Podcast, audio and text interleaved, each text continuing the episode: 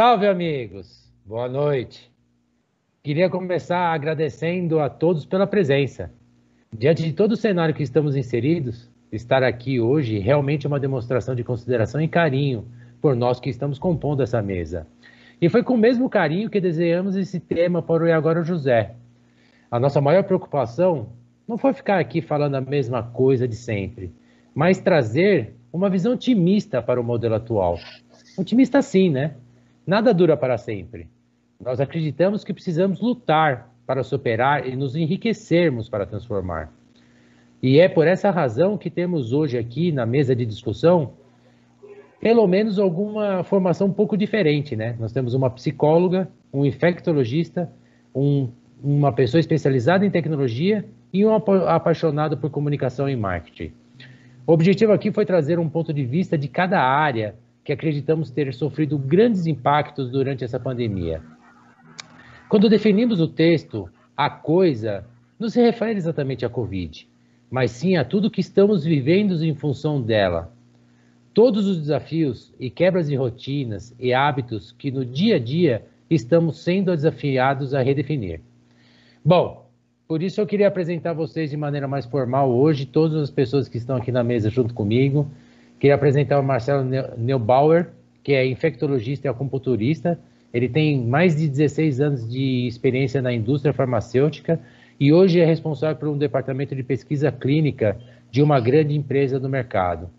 Temos também conosco aqui a Ana Lúcia Gonçalves, psicóloga, pedagoga, psicopedagoga e acupunturista, idealizador e coordenador do projeto Psicólogos Brasileiros Online, e também o Tiago, o executivo de tecnologia e inovação, atuando há mais de 20 anos no segmento de finanças, seguro, educação e varejo, e mais recentemente no desenvolvimento de estratégias e produtos digitais.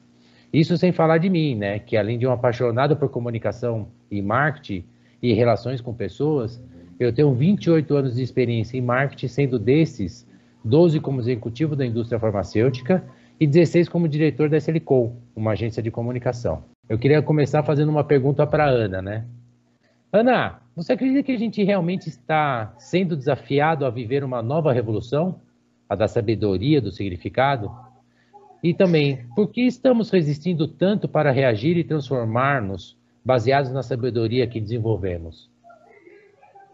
Evandro, antes de mais nada, eu gostaria de agradecer imensamente a oportunidade de estar aqui dividindo essa mesa né, com vocês. Tiago, Marcelo, você, Evandro, é um prazer muito grande estar aqui. É, eu penso que nesse momento nós precisamos sim, né? Sabe aquela palavrinha entre o CRI, o crise e o CRI, basta tirar um S? É claro que estamos numa crise, é claro que existe toda uma dor, existe toda uma situação, todo um contexto, né, onde tem muitos traumas que estão sendo vividos e esses traumas precisam ser cuidados, fala-se né, com que a saúde mental vai, vai, ser aí uma dos grandes temas nos próximos 10 anos, né, as consequências de tudo isso que a gente está vivendo.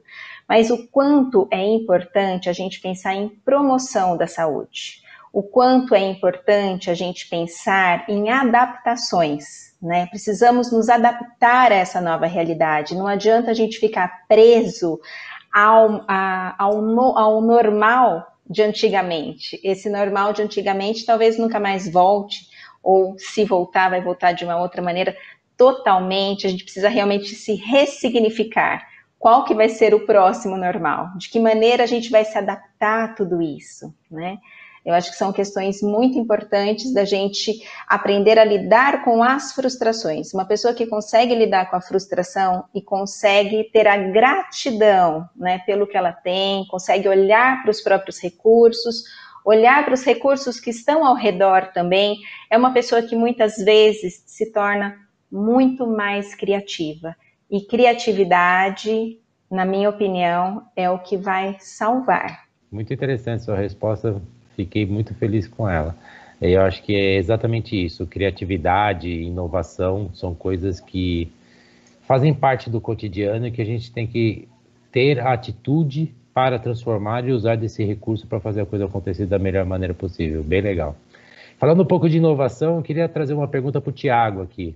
Eu convivo, nós todos convivemos com grandes empresas, né? E falando um pouco de comportamento humano e tecnologia, eu tenho uma pergunta que sempre fica no ar para mim, né? Pô, grandes empresas hoje estão criando departamentos de tecnologia e inovação.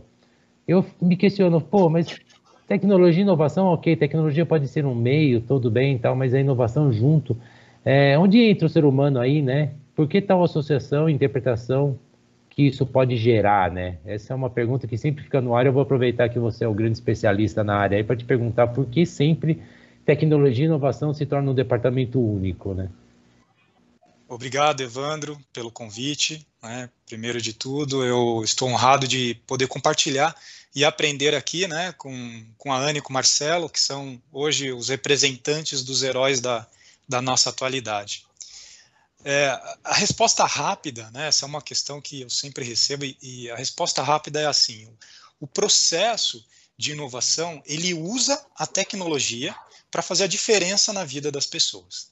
O que, que eu quero dizer com isso? É, a tecnologia ela é um dos meios, e eu acredito que o mais eficiente, para atender uma necessidade ou, ou uma melhoria, é, que é a inovação.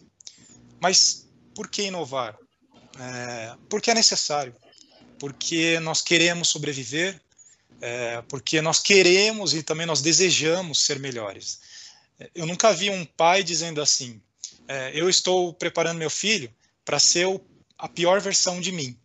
É, ou então assim, é, eu estou aqui, né, um executivo, eu estou aqui inovando essa empresa, é, esse processo, para que ela seja bem pior no futuro do que é hoje. Claro que não. É o contrário. Mas veja que em todas essas sentenças eu usei uma pessoa. Né? É, é, não é possível falar de tecnologia e de inovação é, se não falarmos de pessoas. A inteligência artificial ela é treinada, o robô ele é treinado. Existe inclusive carreiras hoje em dia né, de, de que treinam robôs, de pessoas que treinam robôs. Eu fui uma das pessoas no, no Brasil a ser convidado para treinar a Alexa, né, aquele, aquela inteligência artificial da, da Amazon. E quando, quando ela ainda não falava português. E eu, é, eu fiquei encantado, assim, como ela aprendia rápido. Mas se eu não tivesse ali ensinando, ela não faria nada. Né? E eu e todas as outras pessoas que, que a treinaram. É, e quando nós falamos sobre pessoas, é, inovar normalmente é entendido como ficar mais confortável, né, ter mais conforto. É, basta pensar no que o controle remoto da sua TV fez com você e comigo. É, e quando nós queremos ficar só confortáveis, aí é que nós deixamos de inovar. Parece um contrassenso, mas é, se todas as nossas necessidades forem atendidas, nós deixamos de inovar. E isso até que aconteça uma próxima crise. E não precisamos ir longe para verificar que essa, essa pandemia fez com que os processos de inovação, digitalização, virtualização, etc., ele fosse acelerado num ritmo nunca visto. Mas ele também mostra o poder do ser humano em se adaptar, é, em ser criativo e produtivo. Eu digo assim que ao invés de, de sangue, nas minhas veias corre bits e bytes, né? As minhas fibras são óticas. E quando eu partir dessa, eu não, eu vou ser, eu não vou ser enterrado nem cremado, né? Eu vou ser armazenado na nuvem. É, eu sou apaixonado por tecnologia, mas quando eu passei a entender de relacionamento, gestão de pessoas, olha, o ser humano ele é fascinante e complexo. É, nenhum robô ou nenhum computador poderá, vai poder substituir uma pessoa. Ele substitui funções e processos, mas não pessoas. Pô, legal. Isso é uma coisa muito legal que você trouxe na sua resposta, um conforto para minha aflição, né? é exatamente a questão de você estar falando que a tecnologia e a inovação elas são necessárias, são mãos que andam juntas, mas com foco e com propósito de pessoas. Acho que, inclusive, uma coisa muito legal que você falou, né? A zona de conforto que você, quando você se acomoda e acha que está satisfeito, é onde a gente começa a cometer os maiores erros. Achei super interessante a sua colocação, Tiago. É, realmente concordo com você em número, gênero e grau. Né? É, sou muito grata à tecnologia, ao desenvolvimento da tecnologia. e o quanto a tecnologia tem ajudado na minha profissão. O quanto os profissionais da psicologia precisaram se reinventar aí, né, nesse momento de pandemia. Tem um sistema que a gente tem no Conselho Federal de Psicologia que se chama EPSI. E durante alguns anos, 30 mil profissionais é, se cadastraram nesse sistema, que era fundamental para poder atuar no online. E apenas no mês de março de 2020, 32 mil profissionais se cadastraram junto a esse sistema. Então, isso dá para a gente ter uma noção do quanto essa curva foi ascendente e rápida, né? E o quanto os profissionais estão realmente se entregando aí e se rendendo a essa tecnologia e fazendo as pazes e vale também lembrar que as primeiras conexões né, com, com atendimento online se deu por robô, né? Então, os robôs, eles acabavam, de alguma maneira, é, respondendo algumas perguntas prontas, né? Mas o como a questão do humano, né? A, a, a relação humana, a conexão humana, né? Tem cada vez mais aí marcado presença mundo afora. E hoje a gente consegue acessar pessoas, né, nos mais variados lugar, lugares, nas mais variadas culturas. E às vezes até me faz pensar, né? O que será que está fazendo? Vamos falar dos brasileiros, né? Nesse lugar é muito interessante e certamente está fazendo alguma coisa muito bacana. Esse brasileiro teve muita coragem para estar onde está e tem histórias em cada um desses lugares por onde eles passam. Obrigado, Ana. Bem legal essa colocação, muito importante isso. E mais um modelo, né, que as pessoas estão se mobilizando e atendendo, se adaptando à tecnologia para poder atender as pessoas, ou seja, estão sempre com foco no propósito, né? Isso é bem legal. Marcelo, e isso só é possível por conta da tecnologia. Uma das é, frases então. que a gente falou muito no projeto, e por conta da tecnologia a gente pode falar essa frase, é: longe é um lugar que não existe. O que falta, o que pode faltar muitas vezes é boa vontade de estar perto, né? E, e conexão com a internet. Aí, aí é infraestrutura. Marcelo, eu tenho uma pergunta para você. É, Manda. Assim, você é o cara que eu considero o gênio da lâmpada, o cara que tem, eu chamo de cabeção, né? E que é um cara super inteligente aí. É, uma, uma, uma coisa que sempre me vem em mente, né? Quando você olha para trás, a gente tem um amigo em comum que fala uma frase feita dele, né? Que se meu pai fosse mulher, eu tinha duas mães, né? Isso quer dizer que se eu olhasse para trás, eu saberia a resposta do futuro. Ou se desse tempo de a gente olhar e não, não cometesse os erros do passado, a gente poderia prever o presente, né? E, e quando eu paro para pensar, quando a gente para para olhar, fala, pô, nós tivemos aí gripe espanhola, Segunda Guerra, H1N1 e afins. Onde a gente, será que a gente poderia estar agindo de forma diferente ou ter um impacto menor hoje com essa pandemia, se a gente tivesse aprendido alguma coisa no passado, Marcelo? Olha, Evandro, em primeiro lugar, muito obrigado pelo convite. Eu estou me sentindo muito honrado por essa possibilidade de estar aqui conversando com, com vocês hoje. É um grupo bastante seleto, um grupo de pessoas que conhecem essas respectivas áreas de atuação com profundidade. Realmente muito bacana. Acho que a primeira consideração que a gente faz é o seguinte: por mais que a gente avalie o passado, é, o passado ele tem muito para nos ensinar, acho que a gente aprendeu muito. A medicina, ela aprende, ela aprende com o passado, então, no caso da, da, da atual pandemia da Covid-19, a gente tem vários, vários exemplos que nos ajudaram e nos ajudam a entender o que está acontecendo. A gripe espanhola, com certeza, é um. A gripe espanhola ainda é a maior pandemia da história. Tá perto da gripe espanhola, a Covid-19 não fez ainda nem cosquinha, por incrível que possa parecer.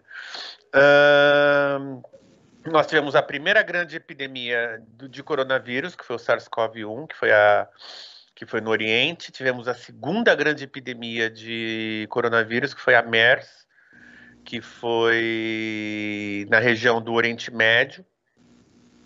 E agora essa, essa, essa pandemia que atingiu um número sem precedentes. tem muito a aprender, e eu acho que principalmente em relação ao comportamento humano. Quando a gente teve a, a gripe espanhola, a gripe espanhola ficou claramente uma epidemia de três grandes ondas ao longo de, de, de alguns anos. Tá? Ela, foi uma, ela, foi uma, ela foi uma epidemia muito mais arrastada, de evolução muito mais lenta que a, que a Covid-19. Na verdade, nós tivemos uma grande onda, o público naquela época você não tinha nada o que fazer, então pegar uma, um, pegar uma forma grave do H1N1, que é o agente da gripe espanhola, significava morte, tá? A gente tinha na cidade de São Paulo, em pontos relativamente centrais da cidade, como por exemplo na Bela Vista, é, valas coletivas para enterrar o, as vítimas da, da gripe espanhola. Eu lembro, do, eu, eu, lembro dos meus avós contando isso. Na, imagina, na Bela Vista, que é praticamente centro de São Paulo.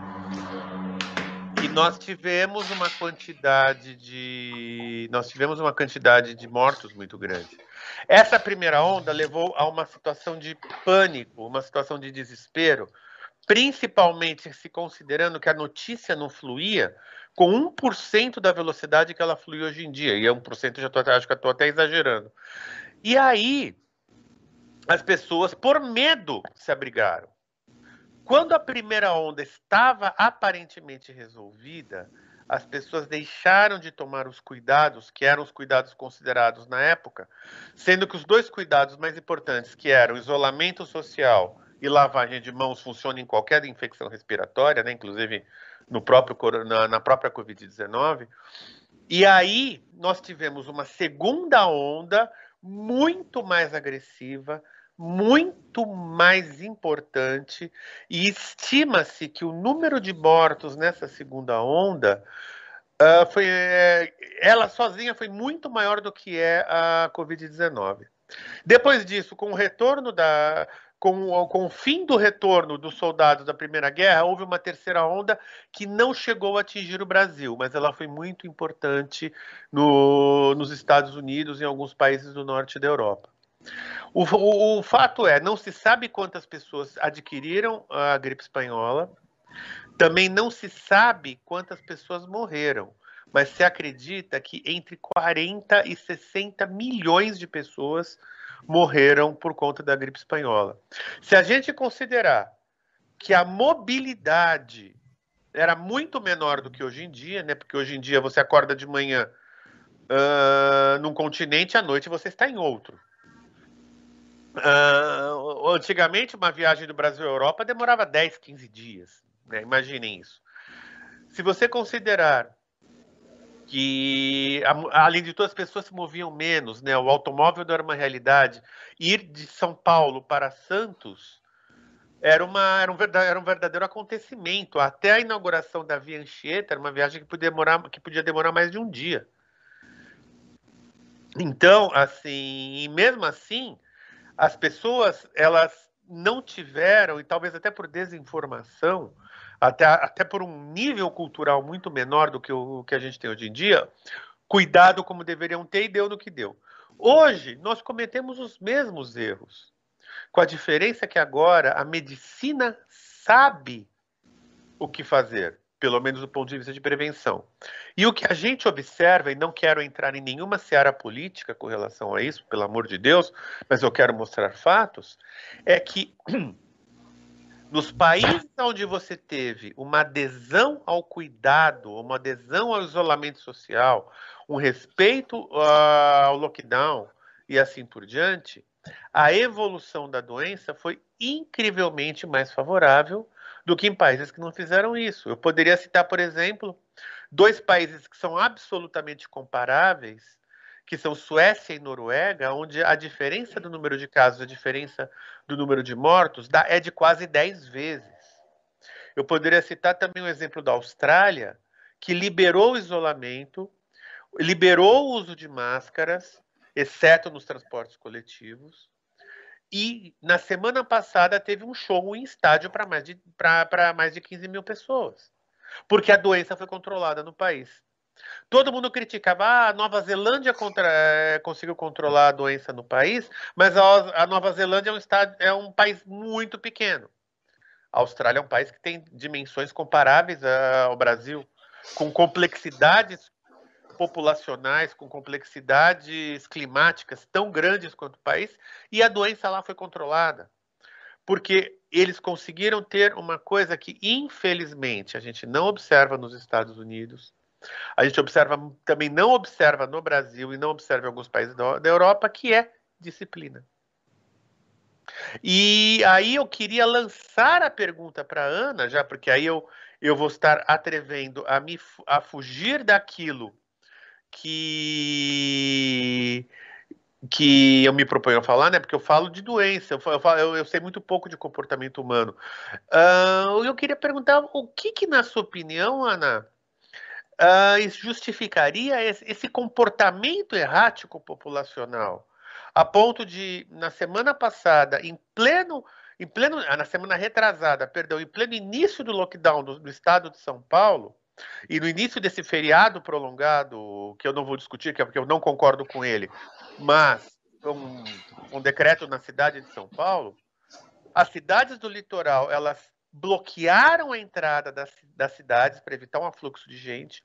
O afluxo de gente foi imenso e as pessoas quebravam, rompiam os bloqueios, a, inclusive com cenas de agressão a, a, a policiais, a oficiais de saúde, para poder entrar e poder curtir a sua praia. Eu queria ouvir a sua opinião a respeito disso. Eu penso que em muitas situações, né, Marcelo, que a gente vê aí é uma cegueira coletiva. Como quem diz, se eu falar que não existe, não vai existir essa doença, né? É, essa semana mesmo eu ouvi, ah, eu prefiro ter medo de. Deixa eu tentar lembrar exatamente as palavras. Eu tenho mais medo do que me aprisiona, né, do que de fato dessa doença né? Sem se dar conta de que o ficar em casa é um autocuidado, o ficar em casa é um cuidado também com a população em geral, né? As pessoas estão aí fazendo festa, né? Essa semana eu tive que conversar seriamente com uma pessoa que eu sei que está fazendo festas, né? Rotineiramente e falei, olha, se eu ver de novo, eu vou realmente fazer uma denúncia. E vou fazer uma denúncia por quê? Porque não tem mais leitos na minha cidade. A nossa cidade, há duas semanas atrás, estava com 150% dos leitos na rede privada e 120% dos leitos no hospital público, que no caso é o Unesp, né? E aí vem a pessoa e me responde: Ai, Ana, mas isso é problema nosso, né? A gente está fechado num grupo e se acontecer alguma coisa, vai acontecer aqui entre nós. Aí eu respondi: não, esse não é um problema seu, esse não é um problema só do seu grupo aí fechado, é um problema do coletivo. Porque se um dia, né, é, um filho meu, por exemplo, precisar de um, de um leito, talvez esse leito não exista, porque vocês estão ocupando esse leito. Enfim, eu penso que as pessoas estão realmente brincando com a vida, Marcelo, e não dando a real noção, né, da gravidade que está ao nosso redor e sem se dar conta que a gente precisa é, se fechar nesse momento, mas com esperança, com criatividade, que é possível né, a gente é, reinventar, nós nos reinventarmos logo mais né, num, num outro ambiente, num ambiente mais saudável do que estamos vivendo nesse momento. Mas esse sacrifício é um sacrifício, sim, coletivo, mas ele pode ser feito de uma forma é, o mais criativa possível, vamos colocar dessa forma, dentro das próprias casas, as famílias se interagindo e, e enfim, por aí afora. Não sei se respondi, se era bem isso que você esperava. Não, Ana, perfeito. Eu acho que porque a gente tem observado um comportamento negacionista muito importante e eu tenho muita dificuldade de entender isso, principalmente quando eu vejo esse comportamento negacionista de pessoas com, não vou nem falar de nível cultural, mas de nível de escolaridade elevado, inclusive entre profissionais da saúde. Isso eu confesso que me choca. Obrigado, Ana. Marcelo, obrigada pela sua pergunta. E agora eu gostaria de fazer uma pergunta para o Tiago. Tiago, eu já atendo online há bastante tempo, né, desde de 2017. Inclusive, já tentei me aventurar no campo aí de uma construção de uma plataforma que acabou não dando certo. E a gente até conversando aqui um pouco antes, foi por que, que a gente não se conheceu antes? Quem sabe não ficamos aí para um projeto futuro, né, Tiago?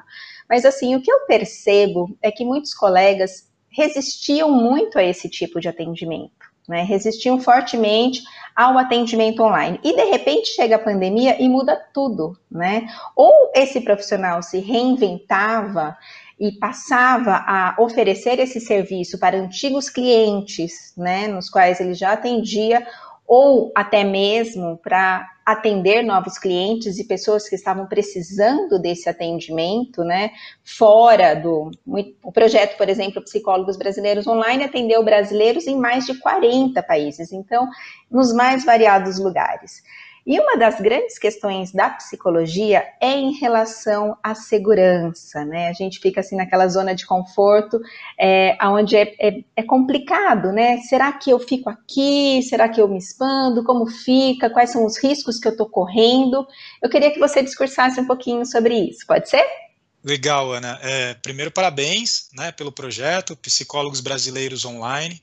Muito interessante que há, há algum tempo atrás você já teve essa essa percepção né, desta necessidade, então você já é uma inovadora. É o que eu falo, a tecnologia é, ela é simples, ela precisa ser simples.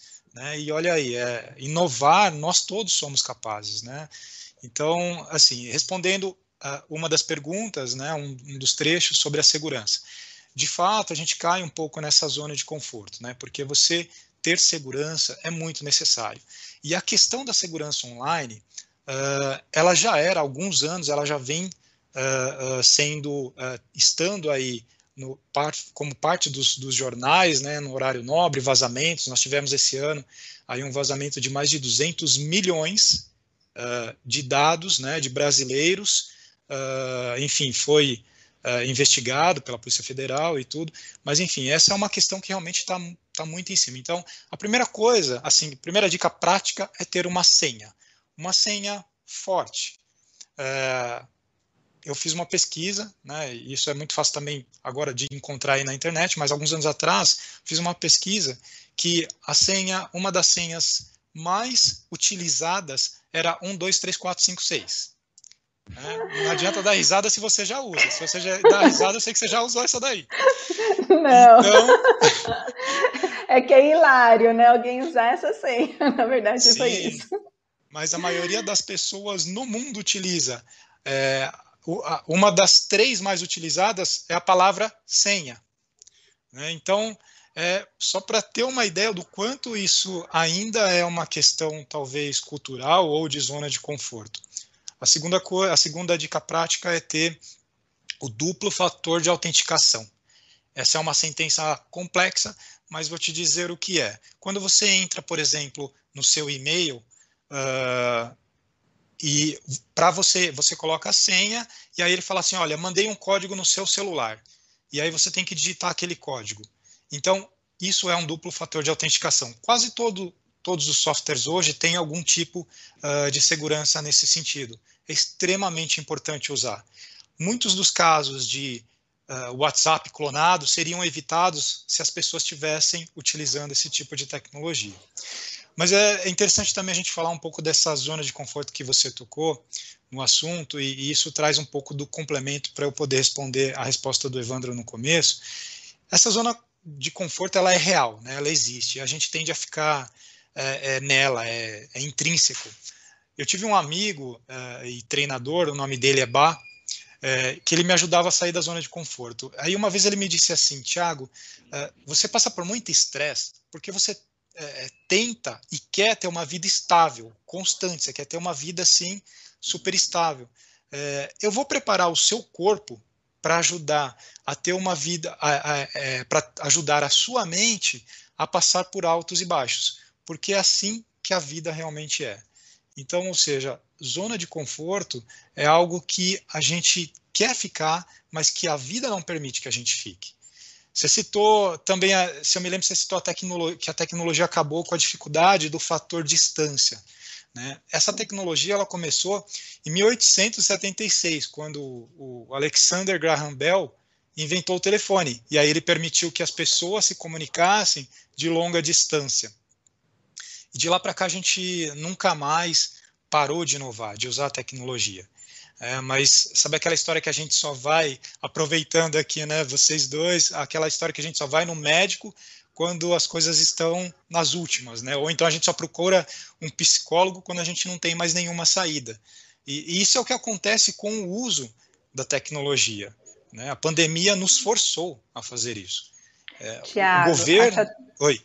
Desculpa, até pegando esse ganchinho aí com você, uma pergunta que eu me fiz várias vezes: e se não fosse a tecnologia durante essa pandemia? Né? E se não fosse? E se não tivéssemos né, esses recursos todos que facilitaram muito a nossa vida, né? que nos ajudaram muito, que nos conectaram com, com pessoas e que promoveram a saúde mental, promoveram a saúde física, promoveram bem-estar, promoveram a aproximação entre as pessoas, né? Então, de repente, o fato de uma pessoa estar sozinha hoje não quer dizer que ela esteja desconectada das pessoas que ela ama, que ela esteja desconectada do mundo de uma maneira geral. Desculpa ter te cortado, você ia falar do governo. Não, fantástico, fantástico. É exatamente por isso que nós temos disponível e a gente precisa utilizar. Né? A tecnologia não é apenas um aplicativo de mensagem ou apenas um Facebook. Há muita tecnologia por trás desses uh, desses aplicativos, mas também há tecnologias que salvaram vidas e, e não Sim. apenas no, no âmbito de saúde, né, ah, como a telemedicina, como o, o, o, seu projeto de psicólogos brasileiros online, mas vamos pensar, auxílio emergencial.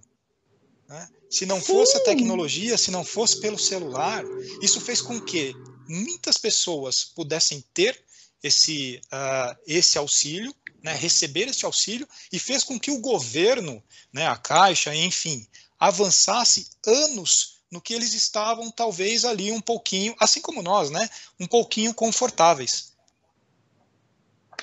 E isso entra a educação também. Acho que vale a pena esse gancho, né? A educação teve que fazer em num curto período de tempo o que talvez ela demorasse para fazer anos, só pegando esse gancho, mas era isso. Muito obrigada, Tiago. Muito obrigada mesmo pela resposta.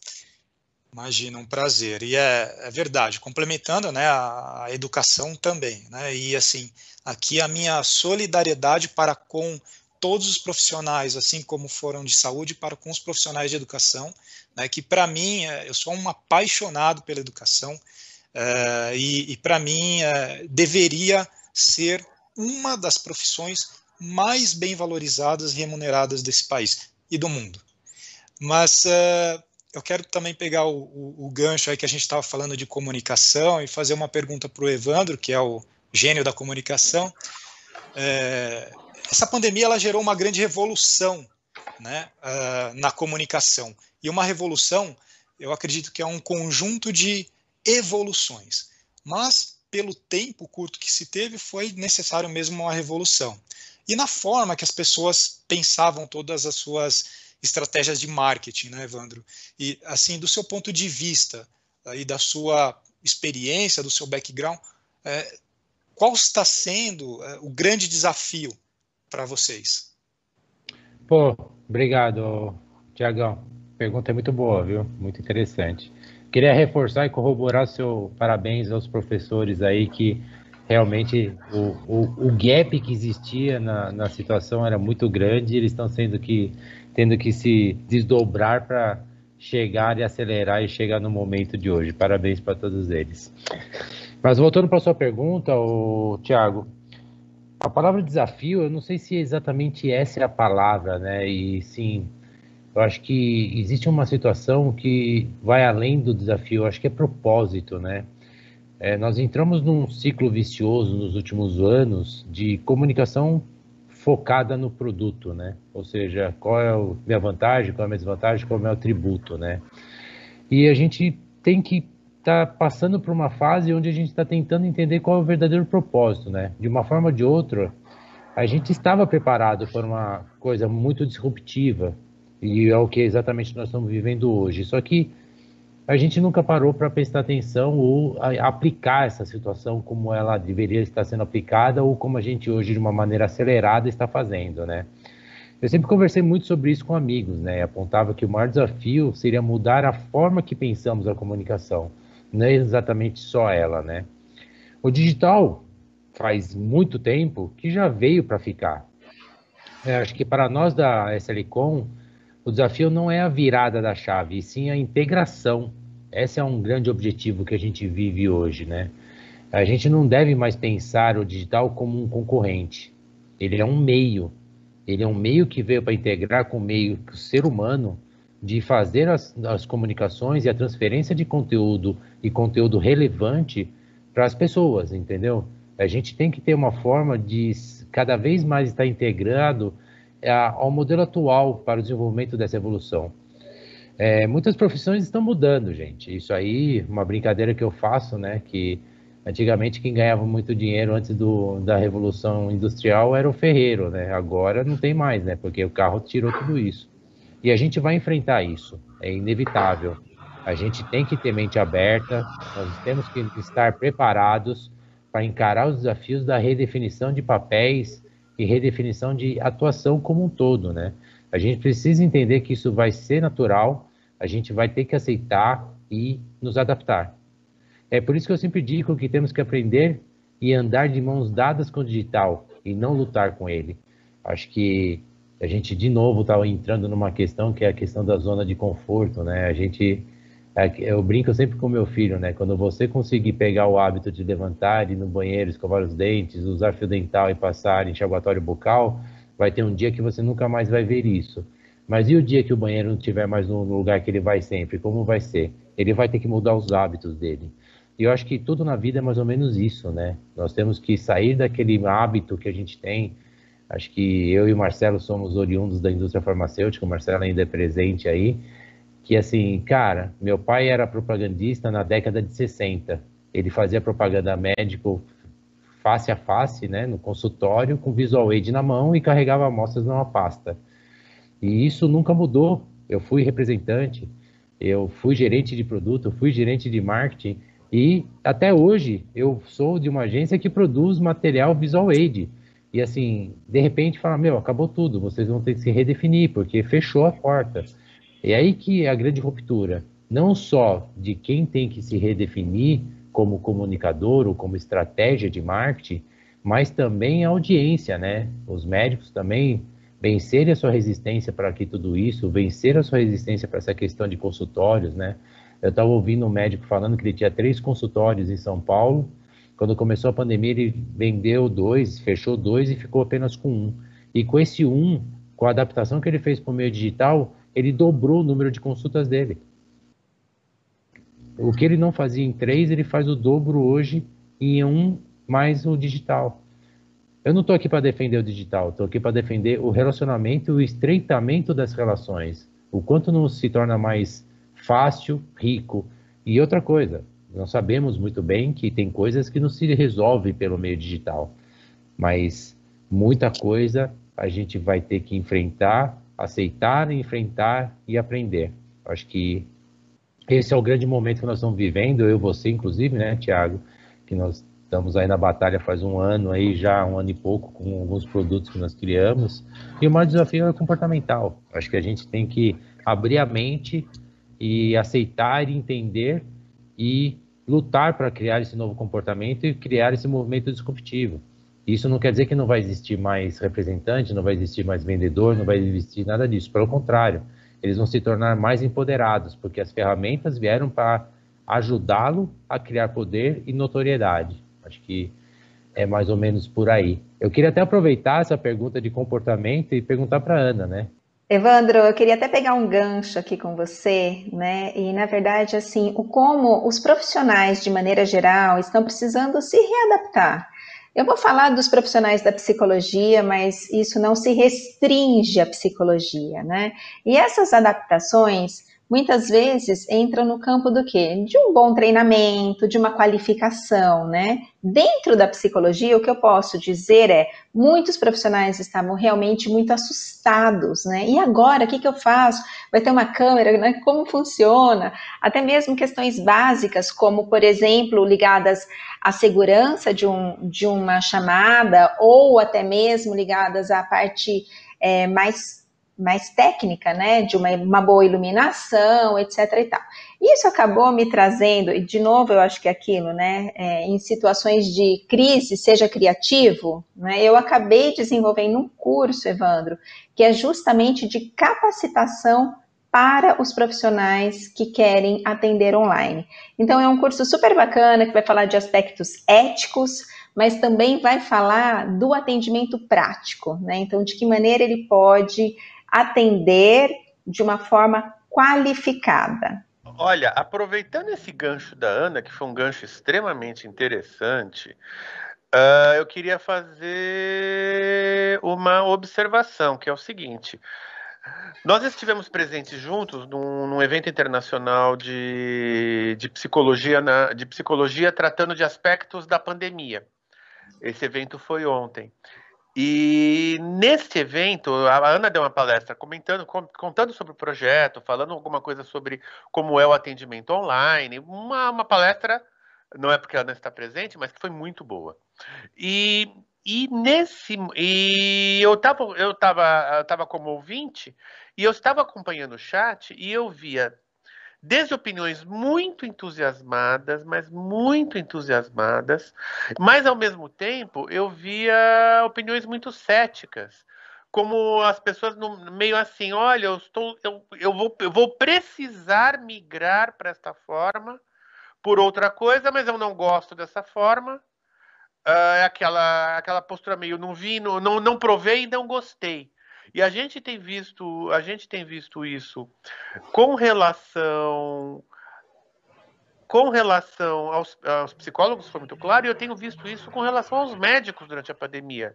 A dificuldade de muitos médicos aceitarem a necessidade uhum. de migrar para o modelo de telemedicina, que inclusive está regulamentado uh, durante a pandemia. O CFM regulamentou isso. E aí eu pergunto, Ana, é, é, o que, que é esse medo do novo? Qual que é o problema que as pessoas têm em relação a enfrentar esse novo e como enfrentar de uma forma menos traumática, menos assustadora uh, ah, para quem precisa enfrentar este novo que a gente está vivendo agora? Acho até bem interessante essa sua pergunta, Marcelo, né? E dentro da psicologia nós temos diferentes abordagens teóricas, que não cabe a mim entrar nesse aqui, né, nessa nossa conversa, mas algumas abordagens teóricas elas se estreitam muito né, com a questão do atendimento online, outras já têm uma maior dificuldade, uma maior resistência, né? Mas como eu disse anteriormente, a gente tem realmente que se adaptar a esse novo normal, a gente tem que fazer as pazes com isso, né? E os clientes precisam estar protegidos, assim como os profissionais também precisam ser protegidos. Em várias cidades, os profissionais da psicologia ainda não se vacinaram. Aqui na minha cidade mesmo, a gente ainda não, não se vacinou, né? É, então, são cuidados que eu acho que a gente tem que tomar e tem que preservar, antes de mais nada, a vida, né? E o atendimento online de novo, eu acho que cai naquilo. À medida que a gente conhece, à medida que a gente tem essa capacitação, tem toda uma facilidade nesse atendimento. E até mesmo aqueles clientes que a gente imagina, esse vai ter uma dificuldade maior, né? Eles estão indo lá e estão sendo atendidos, e estão gostando do atendimento e é claro, não é para todos. É claro, não é igual. E é claro, eu acho que a gente tem que pensar em situações até mesmo híbridas, né? Alguns dos colegas atendem tanto no presencial como no online. E dessa forma você consegue é, ter aí um tempo, às vezes, para uma higienização do consultório, né? Enfim, eu acho que são adaptações e fica no mercado o profissional que realmente se adequa a essas adaptações. Puxa, que legal, Ana. E aí, Uh, eu vou jogar agora a peteca para o Thiago, né? Porque o mundo mudou, assim, eu tô vendo o furacão que está acontecendo, eu tô vendo o, muitos médicos com séria, inclusive sérias dificuldades financeiras, porque os pacientes estão fugindo do presencial. Isso em algumas especialidades, como por exemplo, uma das minhas especialidades, que é a acupuntura, é, você não tem uma escapatória, porque é uma especialidade que depende fortemente de um, de um contato com o paciente, um contato físico com o paciente, assim como a cirurgia, assim como uh, alguma, algumas outras especialidades, como oftalmo, torrino, ginecologia. Mas Além disso, o que eu estou vendo agora, os laboratórios farmacêuticos, eles estão tendo que se reinventar, porque ficou muito complicado a visita de um representante, até pegando o gancho do que o da história que o Evandro contou, uh, ao consultório no, daquele modelo tradicional, que é um modelo que já tem aí 50, 60 anos de história, uh, as pessoas estão tendo que se reinventar, os, a, farma, as farmacêuticas tendo que encontrar nova, novas possibilidades, os médicos estão tendo que rever seu modelo de atendimento, mas aonde isso vai chegar, Tiago? É uma pergunta muito interessante, Marcelo. É, a primeira coisa é que assim eu também uh, posso dizer para você que assim como os médicos, uh, as pessoas de tecnologia também estão passando por isso. Ou seja, isso é geral. Né? Não importa a profissão, mas todos estão passando por isso. As pessoas de tecnologia tiveram que prover toda a infraestrutura e viabilizar para que todas as pessoas, praticamente do dia para a noite, é, tivessem aptas a trabalhar de um local em que elas não têm uh, infraestrutura, às vezes não têm uma conexão boa, não tem uma segurança como se tem dentro de uma empresa. Né? Então isso é assim todos estamos passando por isso, mas uh, é claro que existem alguns profissionais como vocês que estão ali na linha de frente, como você disse, né, bem uh, no meio do furacão. E, e aí, assim, uh, como toda grande crise, uh, nasce aquela euforia. Né? No primeiro momento, a gente tem a, a euforia para solucionar o mais rápido possível, da melhor forma que a gente pode. mas chega um determinado momento, e eu acho que agora nós estamos entrando nesse momento, que é para parar e organizar um pouquinho. Nós temos que parar, né, respirar e organizar um pouco a casa, porque é um caminho sem volta. Né? Vai, é, fala-se muito do modelo híbrido, e esse é um modelo que realmente uh, já está aí acontecendo e que ele vai perdurar.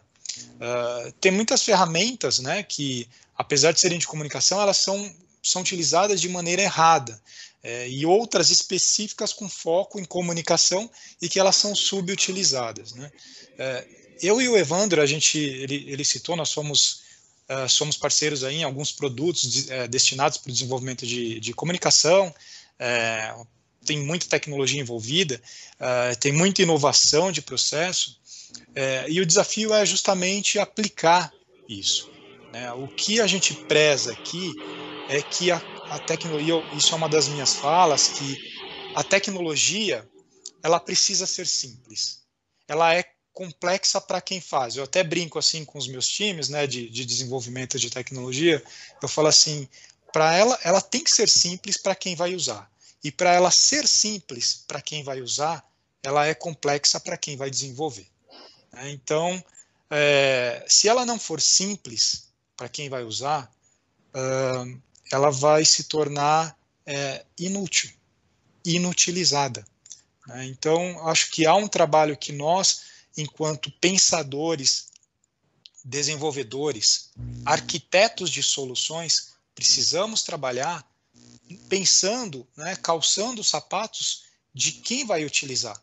Eu me pergunto ainda por que que ao chegar, uh, eu como um, um paciente, ao chegar em um consultório, quando eu estou ali na porta, antes de entrar no consultório para fazer é, uma consulta, o médico já não recebeu na tela dele todos os meus dados sem precisar falar comigo, fazer as perguntas, colocar, digitar lá uh, o meu CPF. Eu já estou ali, eu tenho dispositivos. É, quando eu entrei, a câmera do consultório ou do hospital uh, já, pode ter já poderia ter feito esse reconhecimento e avisar: o seu próximo paciente já está aqui esperando.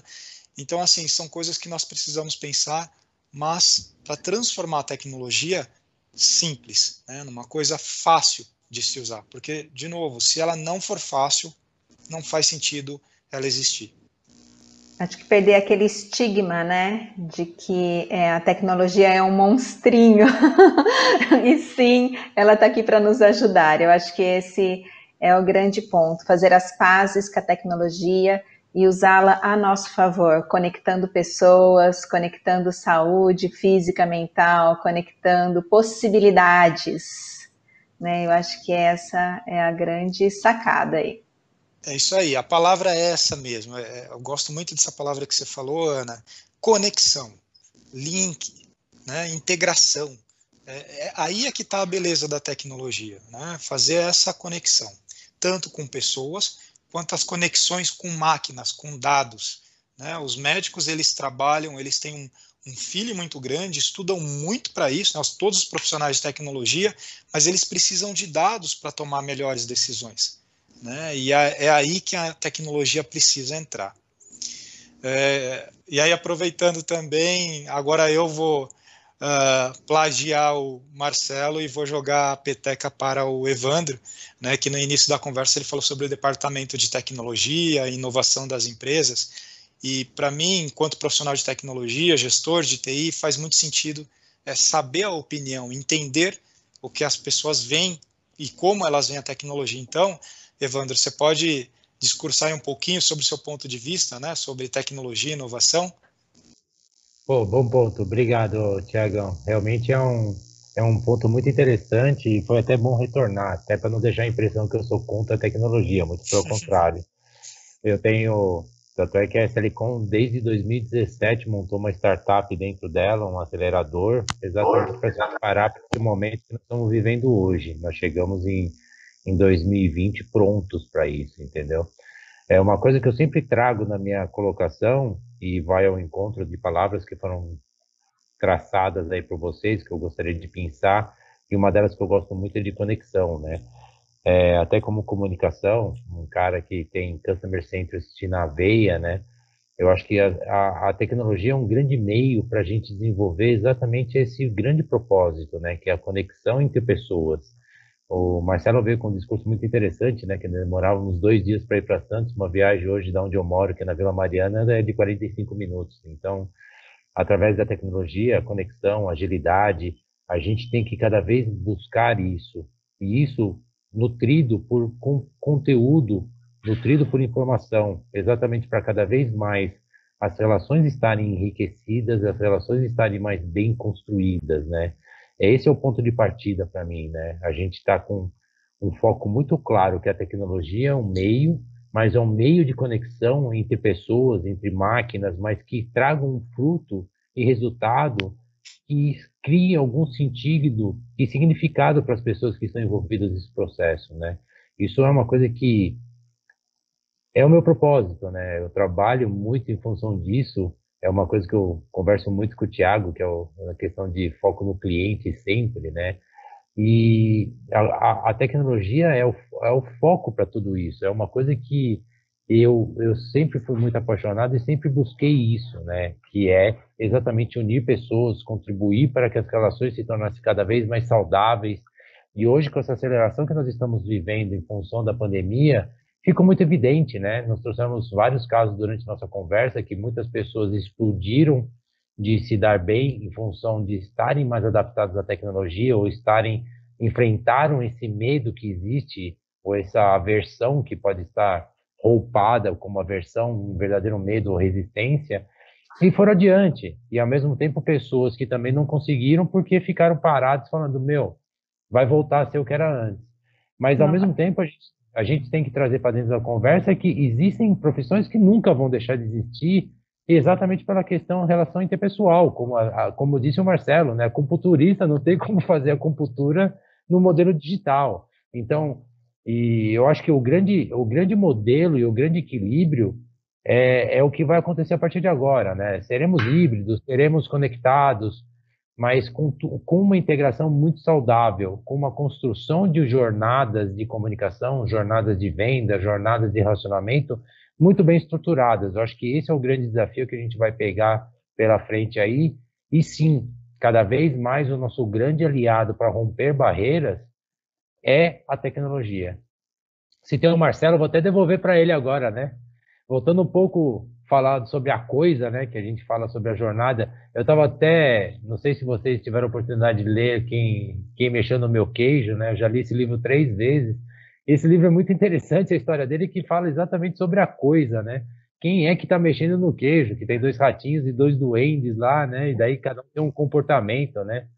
E é a coisa indefinida, exatamente que a gente não sabe. É assim, que coisa é essa, né? E eu queria saber de você, Marcelão, se você acredita que teremos mudanças significativas na forma de encararmos e preservarmos a vida daqui para frente. Será que a população irá encarar e tratar os sintomas é, e parar de tratar sintomas e cuidar mais da prevenção? Você falou, por exemplo, na gripe espanhola, que teve todo um ciclo aí e que a gente não aprendeu com ela. Será que nós teremos um comportamento diferente daqui para frente, meu amigo? Puxa, Evandro, essa é a pergunta de um milhão de dólares, né? Essa mudança, ela não é uma mudança rápida, mas ela é uma mudança que já está acontecendo. Se a gente pensar em modelos de prevenção, eu diria que nos últimos 50 anos, a consciência populacional disso melhorou muito. Se você pensar, quando a gente pensa em termos de saúde, academias, controle de dietas, o excelente trabalho que muitas nutricionistas fazem nos seus respectivos consultórios com trabalho de uma, um trabalho de orientação de reeducação alimentar. O aumento absurdo do número de vacinas disponíveis, se a gente pensar que a, que a história da vacinação ela é muito recente. E talvez a vacina tenha sido, a, a invenção da vacina tenha sido um dos primeiros marcos da medicina que mudou a história da humanidade. A medicina tem alguns marcos muito importantes em termos de, de mudança da história, da, assim, de mudança na, no padrão da curva de mortalidade da nossa população. Eu lembro, não faz muito tempo, eu vi um meme muito engraçado, na, engraçado. Ele é, ele é um pouco trágico, mas ele deixa de ser divertido que foi era uma era um print de um jornal do começo do século XX relatando a história de um acidente de bonde. Então imaginam há quanto tempo o bonde deixou de existir em São Paulo. Mas que nesse acidente citava que uma senhora idosa tinha ficado com ferimentos leves no acidente. Senhora idosa essa que tinha 34 para 35 anos. Então vejam, vai em pouco mais de 100 anos, o como, o como, a, como mudou. Se a gente pensar, nós aqui, eu imagino que todos estejamos aproximadamente no, nos 50 anos de idade, mais ou menos desvio padrão, vamos dizer isso. Todos estamos numa faixa etária muito próxima. Se nós olharmos para nós mesmos com essa faixa etária aí, vamos dizer assim, de adultos não tão jovens, e olharmos o que eram nossos pais e o que eram nossos avós com a idade que nós temos hoje, a gente observa que mudou até o próprio padrão físico. As pessoas estão se cuidando mais, as pessoas estão se alimentando melhor. A gente vê a busca por, por um estilo de vida mais saudável, seja na prática esportiva, seja na, seja na questão de de uma, uma dieta adequada, de um estilo de vida mais regrado, uh, práticas meditativas que estão se ampliando. Então, isso está acontecendo, só que é um fenômeno lento. Gente, eu não espero que amanhã todos os sedentários do Brasil resolvam fazer atividade física ao ar livre, até porque a recomendação para o final de semana é, por favor, fique em casa. Mas a gente está vendo essa mudança, essa mudança está acontecendo ao longo do tempo. Então eu vejo isso com otimismo, eu vejo isso com bons olhos. Até aproveitando o gancho, no seu ponto de vista, Ana, no aspecto comportamental psicológico, você acha que depois dessa jornada e dessa jornada que nós estamos vivendo aí com essa pandemia, as pessoas sairão mais fortes e conseguirão vencer melhor e lutar contra suas sombras? Me fez lembrar agora Caverna de Platão, né? É. Acho que o que, que, será que tem lá fora, né? É, eu penso que, como tudo na vida, vão ter aquelas pessoas que vão sim conseguir sair dessa caverna e vão conseguir é, desbravar esse novo, né? Esse novo normal e vão conseguir se adaptar a essa nova realidade. E tem pessoas que vão se manter aí adoecidas, né? Mas eu penso que também existem os recursos, existem aí os profissionais que estão aí para poder ajudar essas pessoas, e eu espero que seja é, que, que, venham tempos de conscientização, né, de que alguns traumas existem, alguns traumas vão ficar sim no pós-pandemia, e isso não sou eu que estou falando, é a literatura que está dizendo, né, é, mas vamos cuidar desses traumas, vamos cuidar dessas questões psicológicas e psiquiátricas e vamos promover a saúde mental. Show de bola, Ana. Obrigado. Agora eu vou te devolver a pergunta, Tiagão. E você, cara? Você acredita que a tecnologia e a comunicação vão andar juntos para construir uma nova realidade, principalmente em comunicação e eventos, por exemplo? Será que nós estamos entrando no estágio de equilíbrio e de sinergia entre essas duas áreas que conceitualmente e teoricamente poderiam ser tão conflitantes, cara? Olha, Evandro, sem dúvida, é um caminho só de ida. Né? A grande importância é a gente entender o como, porque nem dá mais para falar se sim ou se não. Né? Não tem como voltar. Então, como? É, e aí eu quero aproveitar a, a inspiração desse, desse bate-papo, né? o E Agora José do, do grande Carlos Drummond, que eu sei que você gosta muito, é, e citar uma pequena frase que diz muita coisa. Né? Shakespeare, em, em Hamlet, disse estar preparado é tudo. Eu sempre levo isso comigo. O estranho é que dificilmente a gente está preparado.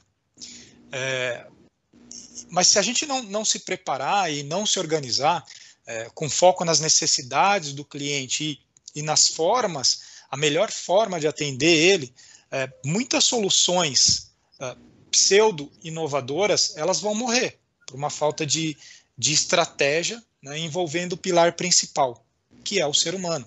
Não conseguimos fazer nada, né, corroborando com aquela, com aquela primeira sentença, é, não, não vai existir tecnologia e inovação se não tiver o fator ser humano. É, e aí, se a gente não conseguir isso, nós só vamos entregar, entregar, entregar tecnologia e vai ter uma saturação, né, um, por mau uso. É, por ter um, um, um background é, forte em transformação digital e inovação, eu percebi que a videocomunicação ela seria uma, uma das próximas uh, uh, disrupções que nós teríamos. Né? É, é, claro que eu não contava com a pandemia e, na verdade, fez com que essa tecnologia de vídeo ela fosse muito mais demandada do que eu imaginava. É, o, o, interessante é que, como eu e o, e o meu sócio, né, é, já estávamos há um tempo estudando que tinha melhor de melhor segmento, quando a pandemia veio, eh, nós já estávamos preparados. Então, nós tivemos a, a, a oportunidade de utilizar, de melhorar ela, de tornar ela simples, para que os clientes também pudessem utilizar. Então, acredito que seja isso mesmo. Eu gostaria, na verdade, de comentar nesse momento o como né, os diferentes saberes, você usou a palavra propósito, e eu gosto bastante dessa, dessa palavra, né? Mas o como o, o propósito de cada um de vocês aqui do grupo ajudou no meu propósito, né? Que era levar saúde mental para brasileiros, independente de onde eles estivessem. Então, a tecnologia ajudou nisso, a, a, parte de marketing, de publicidade, né, ajudou na visibilidade desse projeto. Marcelo, né, com, na parte da infectologia, ajudou dando treinamento para esses profissionais. É, queria dizer que nós não fizemos a divulgação, né, a divulgação do nosso projeto foi extremamente de forma orgânica, o tempo todo de forma orgânica. Nós não colocamos dinheiro, mas mesmo assim as pessoas ajudaram nessa divulgação e nós conseguimos assim resultados incríveis, né? É, tá aí em mais de 40 países. Eu gostaria também de dizer, quem quiser conhecer um pouquinho mais sobre o projeto, né, nós temos ali um livro e um e-book, né, que vocês podem encontrar no site, no meu site profissional, que é o www.analuciagoncalves.com.br. Fiquem à vontade para baixar e para conhecer um pouquinho mais sobre os profissionais que atenderam no projeto, porque tem depoimento deles aqui nesse, nesse livro, né? É bem bacana. É uma forma também de reconhecer que um sonho, muitas vezes, não se faz sozinho. Você precisa de parcerias. E eu tive parcerias muito fortes para poder construir esse projeto. Então, é possível, inclusive, acessar o link desses profissionais através do depoimento deles. E minha Gratidão por estar aqui com vocês. Pô, obrigado, Ana. Eu acho que assim, acho que nós estamos com, partindo para o final da conversa aí. Eu queria deixar até meu testemunho também. É, eu vejo amanhã com muito bons olhos também, viu, Ana? Eu acho que a gente está vivendo um momento onde o susto passou. Agora o grande desafio é muito mais pautado na emoção do que na solução, né? Acredito que a gente precisa cada vez mais sentar e focar no que importa, que é o ser humano, né? Muitos pensamentos e formas de trabalhar precisarão ser desafiadas para pararmos com essa história de partir do passado para decidirmos o hoje e o amanhã. Acho que está nascendo, como você mesmo disse, a gente viveu vários exemplos durante essa nossa conversa, né? Está nascendo uma nova forma de a gente se comunicar, de a gente interagir com nosso cliente, com as pessoas e principalmente porque essas pessoas ganharam poder de decisão. A gente precisa ver isso com bons olhos e nutri-los de conteúdo para enriquecê-los para a sua decisão e para a nossa relação. E, como dito, né, estamos numa era da sabedoria e do significado. Cada vez mais a gente precisa fazer disso um propósito, entregar cada vez mais valor nas nossas ações e principalmente nas nossas relações, né? Então, assim, isso é muito importante para mim. Marcelão, tem algum comentário e algum, alguma mensagem final para deixar para gente aí?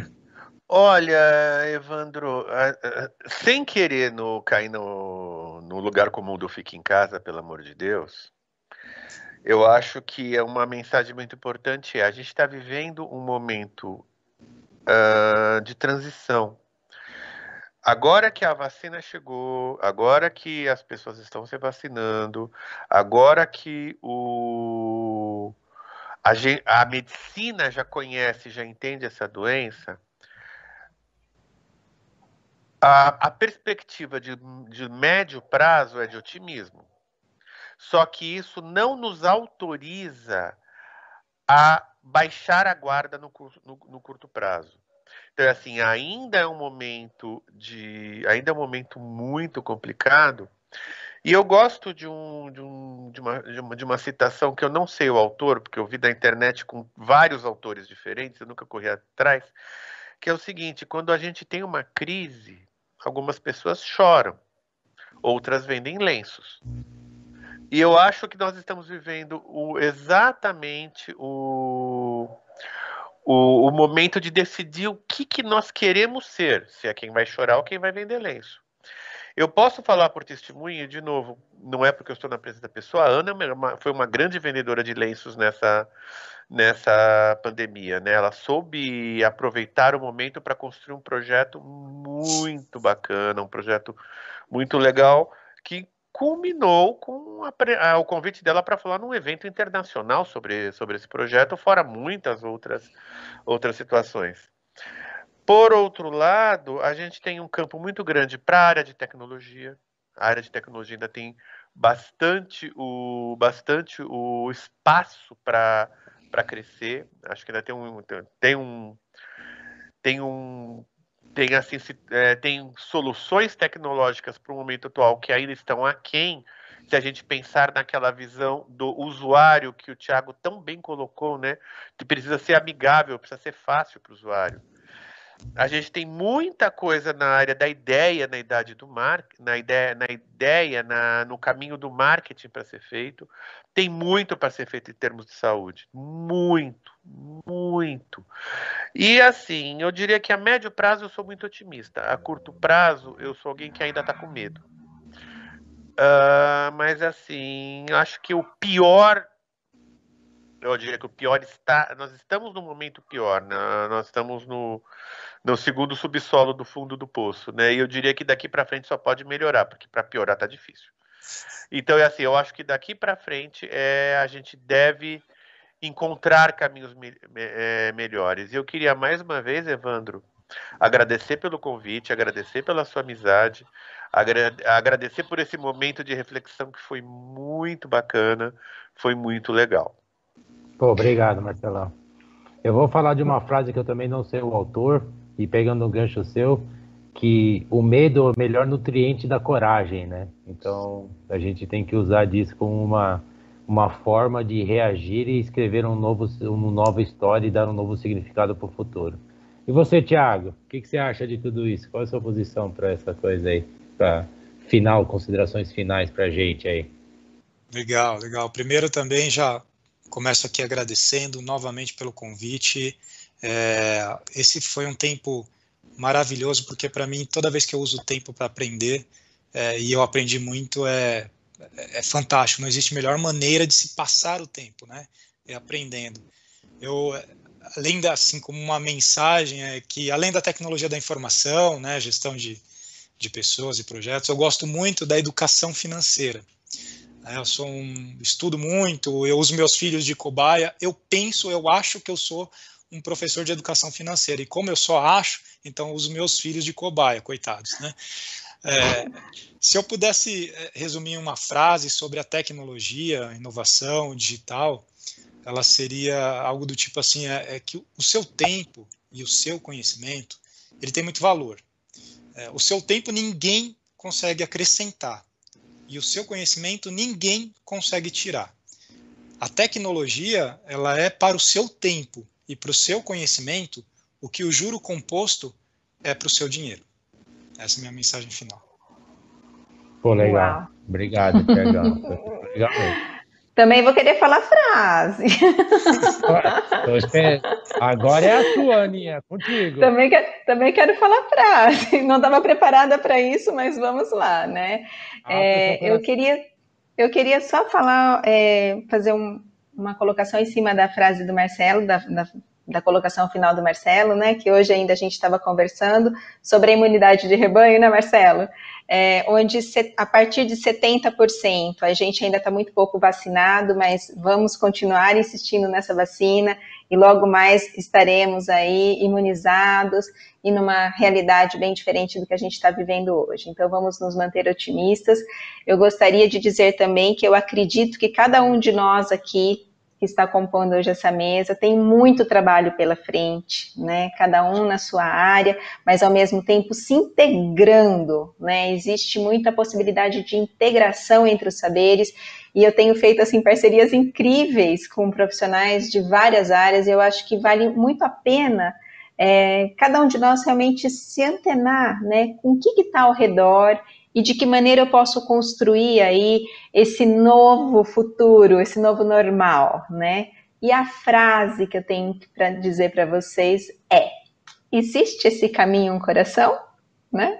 Eu gosto muito dessa frase porque quando a gente coloca coração, a gente coloca energia, a gente coloca boas vibrações e faz acontecer a gente faz realmente com que um, um sonho possa se tornar realidade. Essa era a dica que eu tinha para dar para vocês. Obrigado, Ana. Obrigado mesmo. Acho que essa palavra sonho é uma palavra muito importante para mim.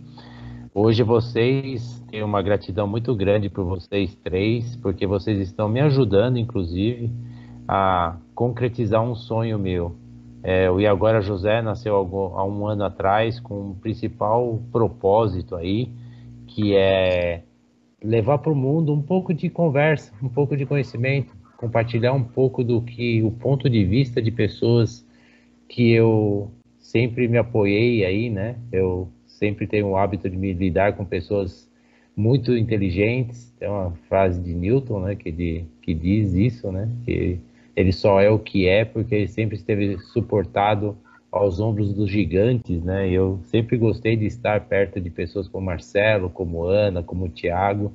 São pessoas que me dão dor de cabeça, né? Que no primeiro momento eu sempre saio da conversa sem saber exatamente o que foi dito, mas depois eu vou, vou entender o que está acontecendo. E mais uma vez, hoje eu estou vivendo essa experiência, né? E obrigado mesmo. Eu acho que a mensagem foi passada, eu acho que foi um papo muito legal. Eu não quero alongar muito, porque senão se torna cansativo também para o pessoal que está assistindo. Eu queria agradecer imensamente todo mundo, em particular vocês três que estão comigo aqui, o Adolfo que está lá no estúdio dando todo o suporte para nós, que tão importante quanto nós que estamos falando, são as pessoas que deram todo o suporte, a equipe da SLCom, a Cláudia que esteve com a gente, o Adolfo, Marcela e é, Ed e tudo mais, se eu esqueci de alguém, mil perdões. Eu quero um agradecimento todo de coração, que são pessoas que, apesar de muitas vezes não aparecerem, são as pessoas que fazem com que tudo isso tenha o significado que está tendo. Obrigado, gente. Obrigado mesmo. Obrigado, Marcelo. Obrigado, Tiago. Obrigado, Ana. E, se Deus quiser, teremos outros em breve. Boa noite, como Boa... disse o Marcelo. Se cuidem aí.